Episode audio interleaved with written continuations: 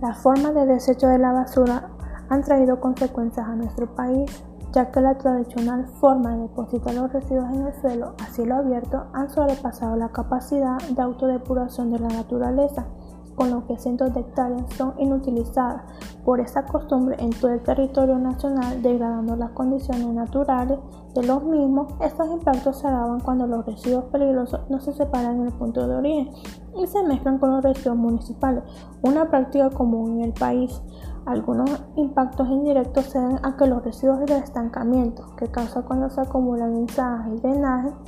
se transforman en reservorios de insectos, los cuales son causantes de diversos tipos de enfermedades como el dengue, el zika, el chikungunya, infecciones en la piel. La generación de residuos domésticos ordinarios varía en función de factores culturales asociados a los niveles de ingresos, los hábitos de consumo, el desarrollo tecnológico, estándares de la calidad de vida de la población. Por lo general, los residuos urbanos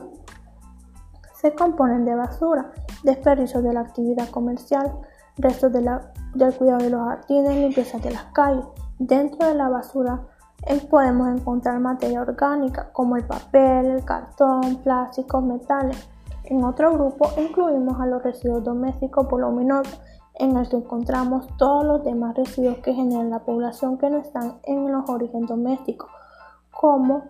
electrodomésticos, muebles, embalajes, etc. Por este tipo de residuos existen unos puntos donde hay una empresa que recopila todos estos, esos objetos que no podemos tirar al contenedor normal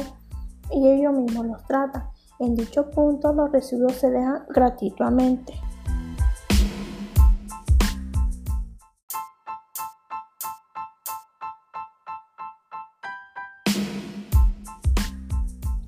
Los residuos domésticos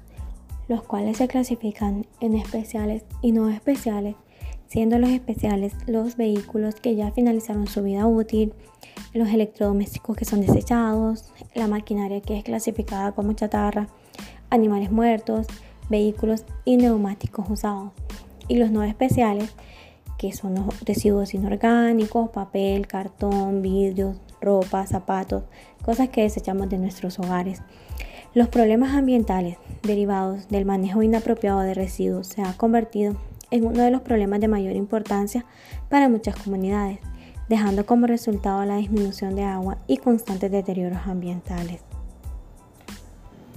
ya que aún hay comunidades que aún no cuentan con ningún método de recolección y disposición de dichos desechos, por lo que la población se ve en la necesidad de manejarlos en sus propios hogares.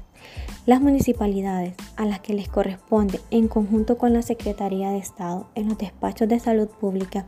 adoptar un sistema de recolección y tratamiento de dichos desechos,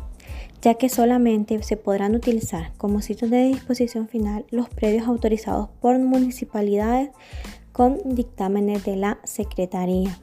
Se mejorará o se tratará de mejorar la disposición de dichos desechos, así como el tratamiento que se le da a los mismos, tratar de eliminar prácticas inadecuadas y así asegurar una mejor calidad de vida a la población. También también concientizando a la población de menor generación de residuos, adoptar el reciclaje y darle mejor tratamiento final a dichos residuos.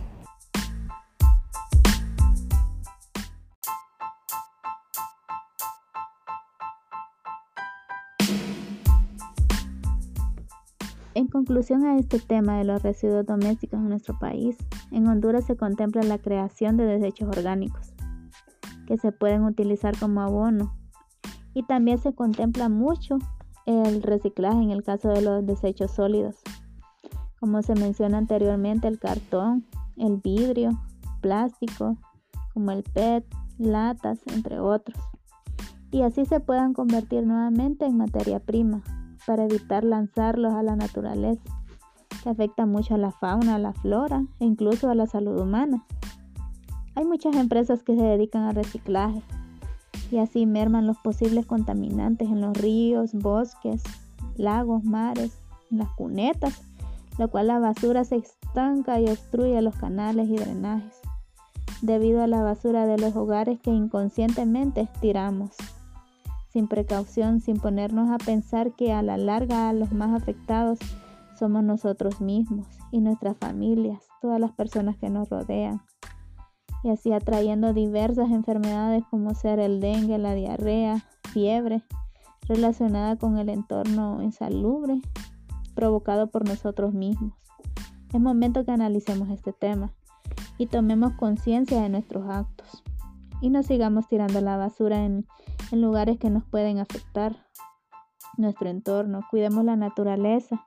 cuidémonos nosotros mismos, cuidemos nuestra familia. Gracias.